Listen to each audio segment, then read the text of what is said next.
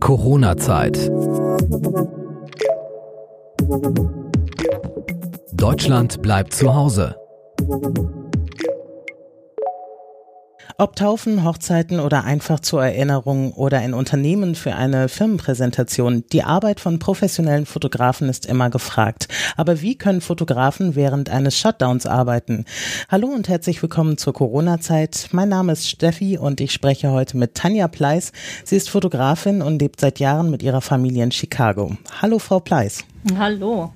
Frau Pleiss, wie erleben Sie die Corona-Zeit in Chicago? Oh, das ist eine gute Frage. Wahrscheinlich genauso wie jeder andere auch, wo auch immer in der Welt. Wir sind hier unter einer Stay-at-Home-Order. Das heißt, wir sind die meiste Zeit zu Hause, mhm. ähm, gehen relativ wenig raus, nur zum Einkaufen, vielleicht mal in den Park und ja, ansonsten wenig Kontakt zur Außenwelt. Das heißt aber, Parks haben noch bei Ihnen geöffnet? Ähm, nicht alle tatsächlich. Mhm. Wir haben hier, Chicago liegt am See und alle Parks, die am See liegen und auch der Lakefront Trail, das ist alles geschlossen. Es gibt aber eine Übersicht, wo man noch hingehen kann, was auch ganz gut ist, weil wir leben mitten in der City. Wir haben zwar einen Balkon, aber das ist natürlich nicht das Gleiche. Mhm. Deswegen ist es ganz gut, wenn man mal rauskommt, ein bisschen frische Luft schnappen. So, so frisch sie dann ist mit einer Maske vorm Gesicht.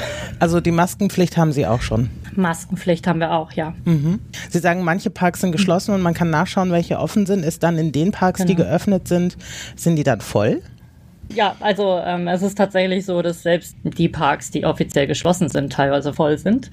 Es gibt einen Park, wo gerade die Kirschblüte tatsächlich blüht, mhm. ausgerechnet in diesem Jahr während einer Pandemie und da strömen die Leute hin und ansonsten ist es aber auch tatsächlich so, hier bei uns in der Nachbarschaft gibt es so ein, einige Parks, wo immer viele Familien mit ihren Kindern sind und die sind auch nach wie vor voll, ja.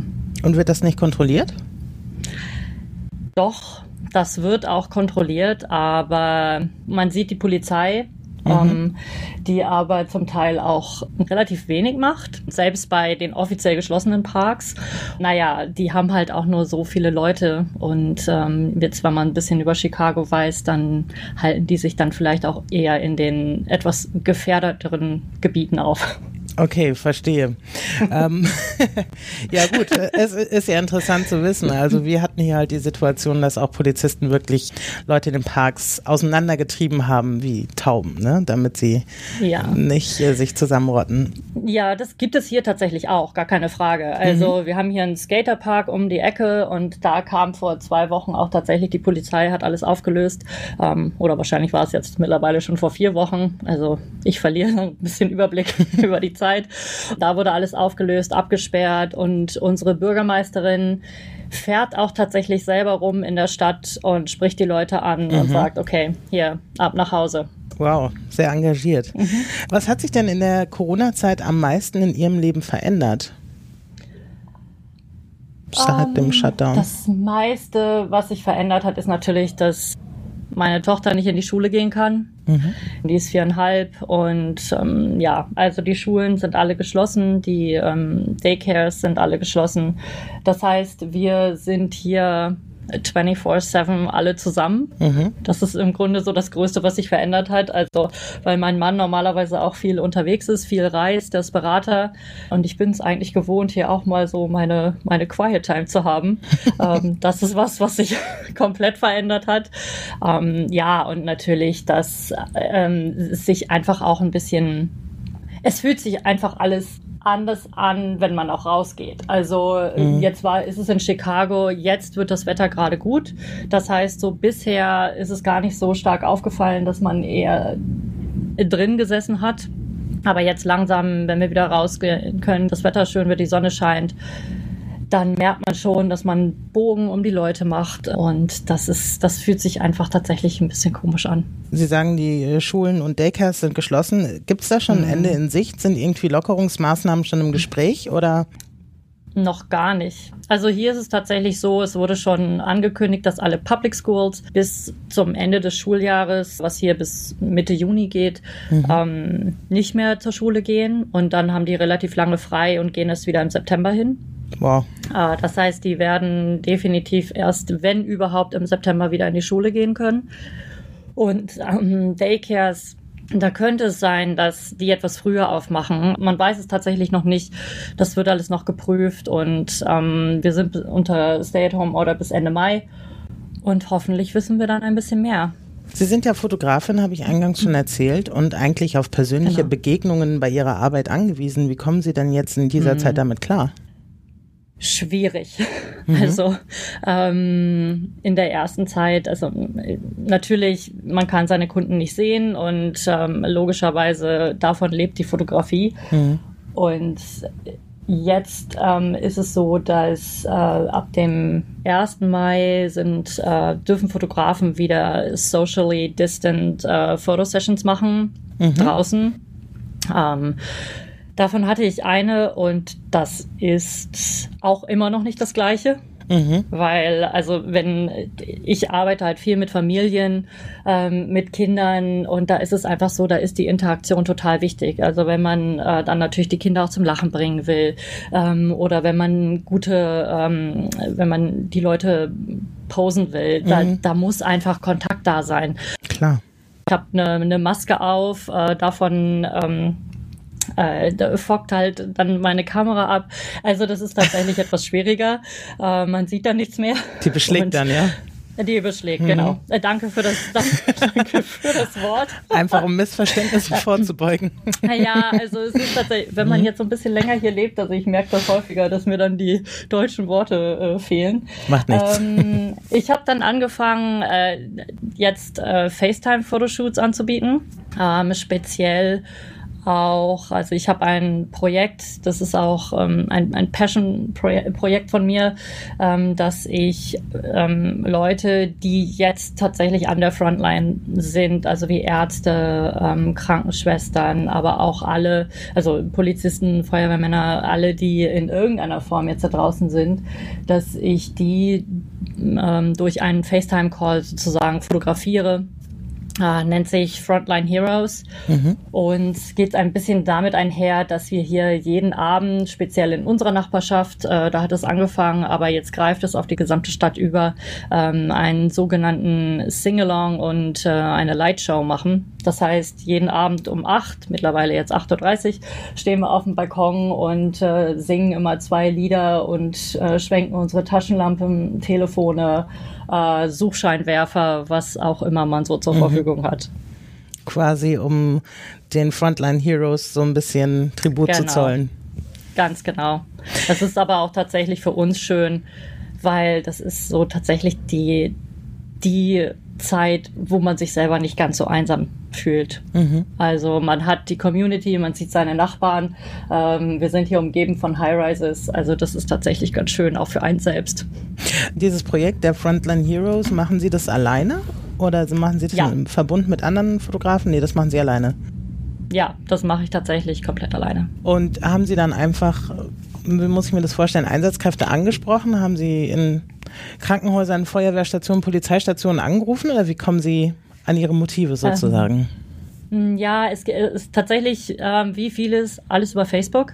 Mhm. Ähm, es gibt hier für unsere äh, Neighborhood eine relativ große Facebook-Gruppe und ähm, da habe ich gepostet und einfach gesagt so, hey, das ist das Projekt, was ich mache. Ich möchte gerne, dass wir auch wissen, wie unsere Frontline Heroes hier aussehen, speziell natürlich bei uns in der Nachbarschaft, aber es hat sich jetzt so entwickelt, dass es egal wo, überall in der Welt, ähm, ich die Frontline Heroes fotografiere. Ach, wirklich? Und ähm, ja, ja, ich hatte einen Polizisten in äh, Costa Rica und ähm, wow. ja, das ist, ähm, ja, also wenn es wenn es jemand in Deutschland gibt, der gerne mitmachen würde, mhm. immer gerne. Ähm, und ja, also dann habe ich einfach, ich habe eine äh, eine Website, ähm, die man dann besuchen kann, wo auch noch ein bisschen mehr darüber steht. Und da kann man dann einfach seine Daten eingeben, sich registrieren und ähm, dann ja, so kommt der Kontakt zustande. Ich poste dann natürlich auch die Fotos wieder in der Gruppe und dann bekomme ich noch mehr ähm, Leute, die da auch gerne mitmachen möchten. Die Links zu den Seiten werden wir dann auch und zu den Bildern in die Show Notes reinstellen, dass jeder, der das jetzt hört, das dann direkt finden kann. Ja, ähm, super. Ja, das ist ja ein tolles Projekt, also sollte man auf jeden Fall unterstützen. In Deutschland ist es so, dass Selbstständige, Sie machen das ja selbstständig, ne? Genau. Corona-Soforthilfen bekommen. Gibt es sowas ähnliches in den USA? Ja, das gibt es auch. Also ähm, es gibt hier einen vom Government zur Verfügung gestellten äh, Scheck, den fast jeder bekommt, um so ein bisschen die Wirtschaft anzukurbeln. Und dann gibt es noch mehrere ähm, äh, Grants und Loans, die man beantragen kann. Mhm. Äh, ja, äh, das Ganze ist ein bisschen schwierig, weil ähm, das Geld ist nach 13 Tagen war es komplett ausgelaufen. Ja. Ähm, und genau. Und ähm, dann musste erst nochmal beantragt werden, dass weiteres Geld zur Verfügung gestellt wird. Das äh, wurde dann auch ist, oder ist dann der Fall. Es war hier leider so, dass viele ähm, größere Unternehmen, die zwar dann, also die kleinere ähm, Branches haben, Stores haben, mhm. ähm, das Geld so ein bisschen abgegriffen haben. Ach. Das sorgte für etwas Unmut, so dass zum Teil zurückgegeben wurde und ähm, dass dann auch wirklich die Small Businesses ähm, das beantragen können.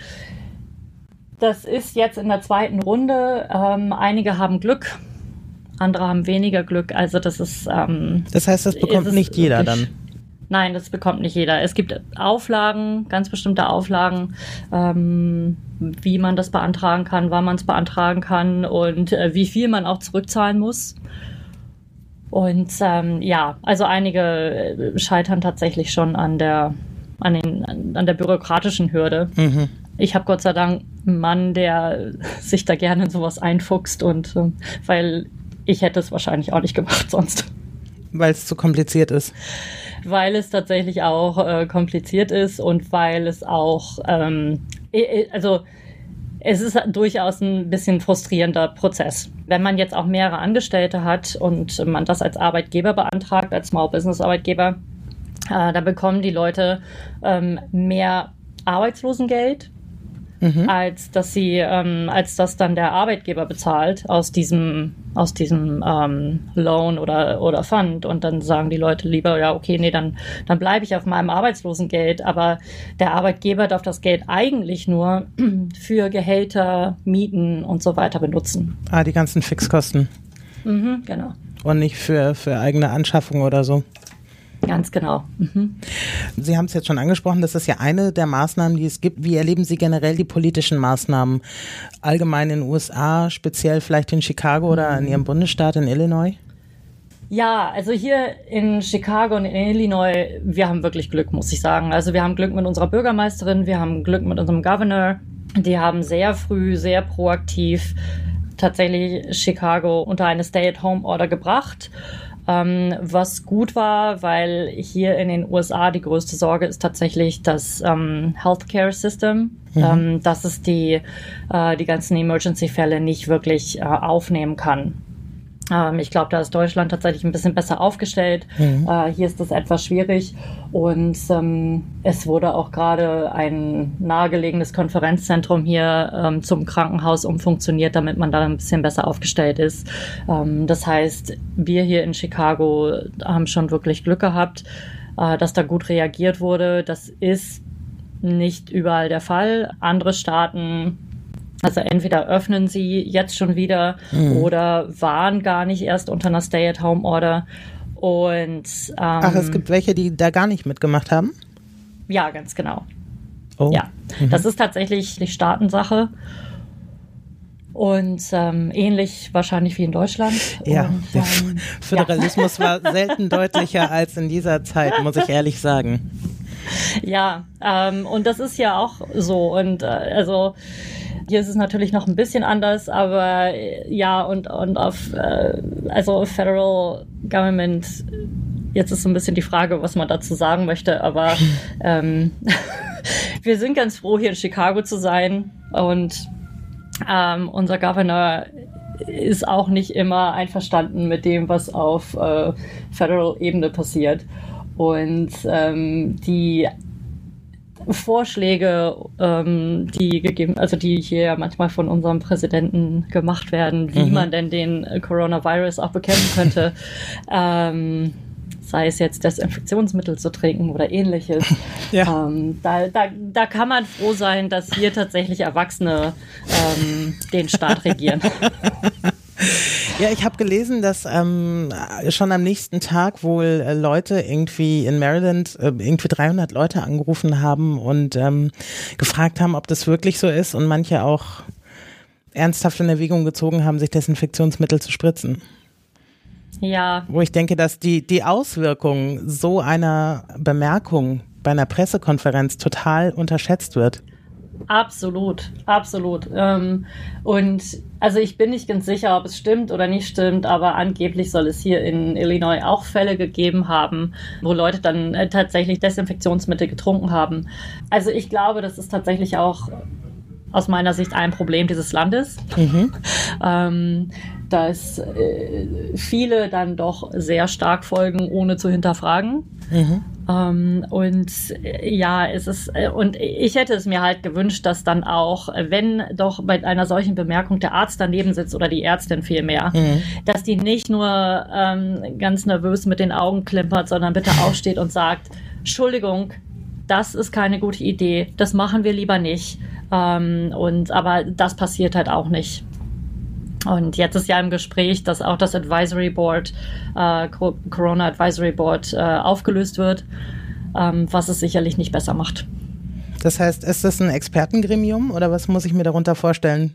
Ja, ganz genau, Expertengremium ähm, mit Ärzten und ähm, es ist noch nicht zu 100 Prozent entschieden, glaube ich, aber das ging gestern hier durch die Presse, dass äh, Trump überlegt, das tatsächlich aufzulösen. Weil er die nicht mehr braucht, den Ratschlag von Experten, oder? Das ist eine gute Frage. Ist das der Hintergrund? ja, es soll ersetzt werden durch was anderes, mhm. aber wie dieses andere aussehen kann, ist äh, im Moment noch nicht klar. Ja, vielleicht kann das seine Tochter übernehmen oder so. Ähm, ja, lieber nicht. ja, ist mir auch aufgefallen, dass sie da häufiger jetzt in Pressekonferenzen wieder daneben steht. Und ich dachte, okay, ja. was hat sie damit zu tun? So theoretisch gefragt. Ne? Also ja. ich halte es für schwierig, aber ihr habt ja auch Wahlkampf. Ähm, Richtig. Das, äh, glaube ich, beeinflusst auch manche Äußerungen und Entscheidungen. Ja, ja, absolut. Ähm, also Wahlkampf hier in den USA ist ja sowieso immer eine relativ verrückte Zeit. Und äh, ist das ein bisschen gedämpft jetzt durch Corona? Oder ist es äh, wirklich ongoing mit dem Wahlkampf? Ähm, naja, es ist halt insofern ein bisschen gedämpft, als dass man relativ wenig von äh, anderen Kandidaten, beziehungsweise, naja, Kandidaten in der Mehrzahl stimmt ja sowieso schon nicht, aber ähm, dass man, das, also äh, man kriegt halt relativ wenig mit. Also ähm, es ist dann überwiegend logischerweise irgendwie Trump in der Presse, aber ähm, alles andere fehlt so ein bisschen. Mhm. Ge gerät in den Hintergrund. Äh, Charity ja. und Solidarität äh, in Communities sind ja so typische amerikanische Tugenden. Wie unterstützen mhm. sich die Menschen vor Ort außerhalb politischer Instanzen? Ja, das muss ich sagen, das ist wirklich toll hier mhm. in den USA. Ähm, also es, äh, die, die Unterstützung jetzt gerade auch in der Corona-Zeit ist, ist wirklich gut, weil also wir hatten, es waren, es gab keine Masken, äh, die Masken waren knapp und es haben sehr, sehr viele sowohl Firmen, aber als auch Privatpersonen gesagt, okay, das, damit ähm, verbringe ich jetzt meine Zeit. Ich entweder produziere jetzt Masken, ich nähe Masken, ich mache Face Shields. Ähm, es gibt auch Firmen, die ihre Produktion komplett umgestellt haben. Also zum Beispiel Fotolabs, die normalerweise äh, Fotos drucken oder Leinwände oder ähnliches, die aber die Maschinen dafür haben, die gesagt haben, mhm. alles klar, dann nutzen wir jetzt unser Material dafür, dass wir die Krankenhäuser ausstatten. Und äh, das ist wirklich gut. Da gibt es hier diverse Fundraiser auch für Restaurants, weil die natürlich auch sehr, sehr stark betroffen sind. Sind die auch ähm, alle zu heißt, bei Ihnen? Ja, mhm. alle. Also viele haben auch für ähm, Delivery mhm. und Curbside Pickup, ja. Ähm, das ist natürlich aber auch immer eine Frage, weil für die meisten bedeutet das natürlich auch, die müssen weiterhin ihre Belegschaft haben, die müssen offen bleiben. Manchmal ist es einfach viel günstiger für Restaurants komplett zu schließen. Mhm. Ähm, weil natürlich die Einnahmen durch Delivery und Pickup einfach nicht so hoch sind, wie durch, ähm, wenn man wirklich hingeht und, und vor Ort ähm, ist. Ja, das große Problem sind ja immer die Getränke, ne? Genau. Das machen hier auch viele, dass sie tatsächlich ähm, Wein oder auch andere Getränke, Cocktail-Kits, was auch immer, mhm. auch deliveren, aber zu einem äh, fast zum Einkaufspreis, weil sie einfach keinen Aufschlag auf den Alkohol machen dürfen. Ach so, okay. Ähm, ja, genau. Also, ähm, und normalerweise, wenn man hier ins Restaurant geht und eine Flasche Wein bestellt, dann schluckt man schon. Also, ähm, das, also gerade wenn wir auch nach Deutschland gehen, dann denken wir immer so, wow, die Getränkepreise, die sind also so günstig, in mhm. Anführungszeichen. Hier okay. ist es tatsächlich normalerweise ein Glas Wein im Restaurant. Wenn man Glück hat, kostet es 10 Dollar, aber das kann auch gerne mal oh. irgendwie 20 sein. Genau. Ja, tut weh. Und ähm, jetzt kriegt man halt die Flasche dafür. Ja, krass. Aber ja, ja, also das ist, ähm, und das ist auch tatsächlich äh, speziell hier in der Nachbarschaft. Da, es werden alle Restaurants supported. Es wird immer wieder auch gepostet, ähm, dass man irgendwie sieht, okay, hier, da müsst ihr nochmal bestellen und da nochmal bestellen. Und also die Leute versuchen auch schon hier die, die kleinen Läden zu unterstützen und auch das, das Business hier am Leben zu halten. Ich habe neulich mit einer Freundin in Orlando gesprochen und sie erzählte mir, dass zum Beispiel der Bürgermeister dort als eine der ersten Maßnahmen ähm, für Kinder, die keine Schulspeisung bekommen, aber die halt aus armen Familien sind, erstmal ein Essen organisiert hat, was denen jeden Tag geliefert wird. Mhm. Gibt es sowas ähnliches in Chicago? Ja, das gibt es ja auch. Das ist tatsächlich, ähm, soweit ich das weiß, ähm, auch von der City organisiert. Ähm, ich weiß noch nicht mal, ob das privat organisiert ist mhm. oder ob tatsächlich hier alle Kinder, ähm, die auf das Schulessen normalerweise angewiesen sind, genau. auch das Schulessen bekommen. Ja. Das ist, ähm, mhm. ja, finde ich ja, toll. Das, das ähm, da so viel in der Richtung gemacht wird. Was würden Sie sich denn von politischer Seite wünschen, was noch geändert werden soll? Oder was fehlt noch was aus Ihrer Sicht, wo Sie sagen, Mensch, da werden Leute vergessen, die kippen hinten über oder vielleicht sollten, sollte es schon wieder Lockerungen geben? Ich weiß nicht, wenn Sie sich aussuchen könnten, welche Maßnahmen noch ergriffen werden? Ähm, ja, ich weiß gar nicht, ob ich das nur auf Chicago ziehen würde. Ich glaube, das ist überall so, dass es gibt halt wir sind hier unter einer Stay-at-Home-Order mhm. und dann gibt es aber doch viele Ausnahmen. Also zum Beispiel für, für mich jetzt ganz persönlich als Fotografin, mhm. ich darf jetzt rausgehen und ähm, Familien fotografieren ähm, unter Social Distancing Guidelines. Das bedeutet aber auch, dass meine Familien, die eigentlich zu Hause bleiben sollen, äh, für eine Fotosession nach draußen gehen. Mhm. Ähm, das, ist, das ist so ein bisschen schwierig. Also möchte ich die Verantwortung dafür übernehmen, dass ich sage, so, alles klar, wir können jetzt wieder, dann kommt mal mit. Ähm, schwierig. Ähm, dann ist es auch, man soll idealerweise nicht nach draußen gehen, aber zum Einkaufen logischerweise darf man.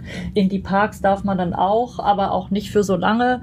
Ähm, es gibt halt relativ, also ist nicht so ganz stringent und, und einheitlich. Und dann gibt es hier natürlich gerade in Chicago auch ähm, Gegenden, so in der South Side und West Side, da sind alle Leute draußen.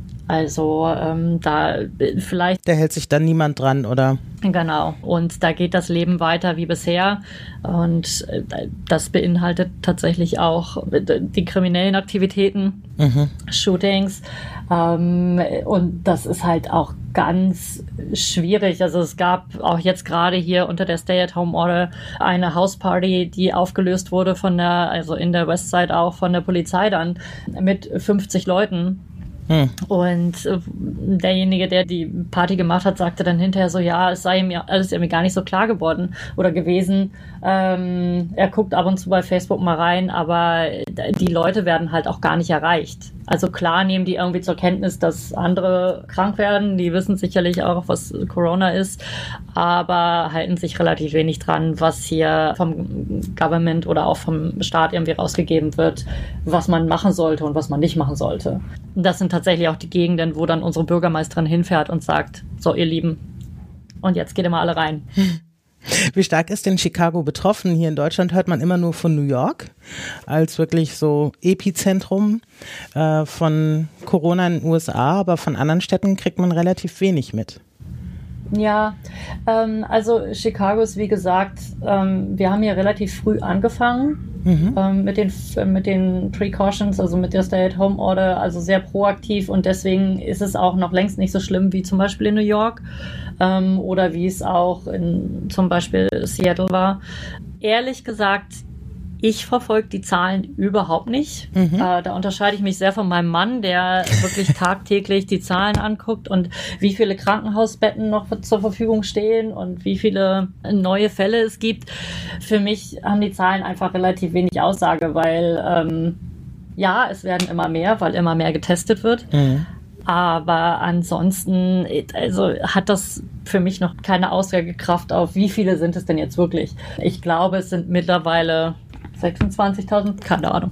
Wissen Sie, ob Chicago gut aufgestellt ist, auch was Betten betrifft und so? Also kommt ja. das ähm, medizinische System in Chicago zurecht mit der aktuellen Situation oder gibt es schon Krankenhäuser, die Alarm schlagen und sagen, wir sind überfüllt? Ähm, Chicago kommt noch erstaunlich gut zurecht. Mhm. Also wir haben hier ein Krankenhaus, das auch speziell für, ein, für eine Pandemie gebaut wurde, ähm, mhm. die noch sehr gut zurechtkommen, die auch gar keine, äh, also die, die auch noch alles an ähm, Protection Gear, also Masken und so weiter, da steht denen noch genug zur Verfügung. Ähm, ich frage natürlich auch immer in meinen äh, FaceTime-Calls mit den, mit den Frontliners, wie mhm. sieht's bei euch aus und welche Sorgen macht ihr euch? Die sind in unterschiedlichsten Krankenhäusern. Viele sagen, es sieht noch ganz okay aus. Was aber auch viele tun, ist die Masken, die normalerweise für einen einmaligen Gebrauch da sind oder wenn sie einen Patienten sehen, die muss, also die Maske muss jetzt einen ganzen Tag halten. Was die machen, die nehmen sich halt so eine Brown Paper Lunchbag und packen da ihre Masken rein Mhm. Und holen sie dann immer wieder raus, wenn sie sie brauchen. Ansonsten, wir haben eine Bekannte, die auch in diesem Krankenhaus arbeitet, die uns so ein bisschen auf dem Laufenden hält, weil natürlich auch in den Medien immer so ein bisschen die Frage ist, was stimmt jetzt? Oder ist es vielleicht auch eine sehr einseitige Berichterstattung?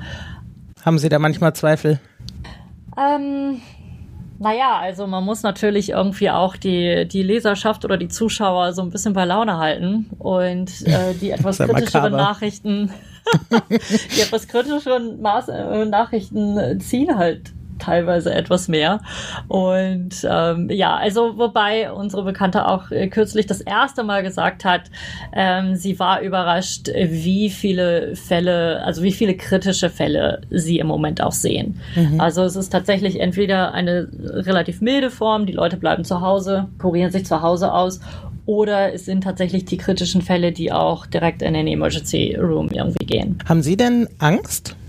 Ähm, also Angst ist vielleicht ein bisschen zu viel gesagt, aber es, es schwingt halt natürlich immer so ein bisschen im Hinterkopf mit, wenn man rausgeht, speziell wenn man irgendwie eine Vierjährige hat, die sich den ganzen Tag irgendwie die Finger in den Mund steckt und wo man dann hm. immer nur hinterher rennt und sagt, mach das nicht, tu das nicht, nein, Finger, Hände waschen, nein, nicht ins Gesicht fassen. Also das ist etwas, was wo ich so ein bisschen Angst habe, weil ich es einfach nicht kontrollieren kann.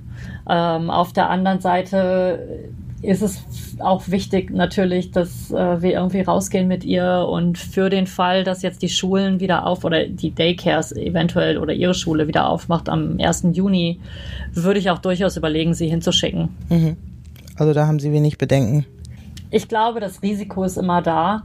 Ich glaube aber auch, dass gerade die Eltern mit äh, kleineren Kindern sehr vorsichtig sind. Ähm, ihre Kontakte einschränken und ähm, also ich hoffe das zumindest.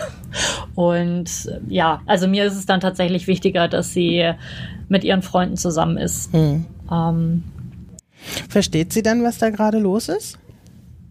Sprechen Sie mit ihr darüber? Ähm, ja, ja, auf jeden Fall. Also ähm, wir sprechen mit ihr darüber, ob sie das versteht. Gute Frage. Also sie weiß, es gibt den Coronavirus und dass man natürlich immer die Hände waschen muss und so weiter. Es gibt hier, ich weiß nicht, ob es das in Deutschland auch gibt, die Sesamstraße, mhm. die relativ äh, gut mit Resources und es gab kürzlich auch eine Zusammenarbeit mit CNN, wo die ein Town Hall Meeting gemacht haben, ähm, wo dann auch alle Eltern und Kinder ihre Fragen stellen konnten und das wurde gut erklärt.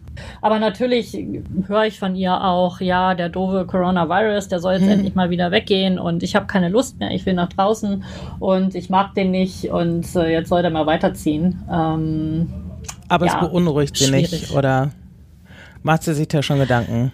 Nein, ich glaube, dass es sie nicht beunruhigt. Ich glaube eher, dass sie alles, was damit einhergeht, dass sie ihre Freunde nicht sehen kann, dass mhm. sie nicht in die Schule kann und nicht zu Oma und Opa fliegen kann nach, nach Deutschland. Also ich glaube, da ist sie eher genervt, als dass es sie beunruhigt. Wow. Tanja Pleiss, ja. ich sage herzlichen Dank. es war ein sehr tolles sehr Gespräch. Gerne. Es hat mir gut gefallen. Vielen Dank. Ja, vielen Dank Ihnen, dass ich dabei sein konnte. Na klar. Und wie gesagt, wir werden die äh, Links äh, zu Ihren Projekten auch in die Shownotes packen, dass auf jeden Fall jeder das nachverfolgen kann. Und vielleicht meldet sich Super. ja jemand, äh, weil er Lust hat. Viel Gesundheit für Vielen Sie Dank. und Ihre Familie, dass Sie gut durch diese ja. Zeit kommen. Und wenn ihr noch mitmachen möchtet, dann könnt ihr mir gerne eine Mail schreiben an post.coronazeit.de und dann werden mein Kollege Christoph oder ich uns zurückmelden und dann sprechen wir. Corona-Zeit. Deutschland bleibt zu Hause. Thank you.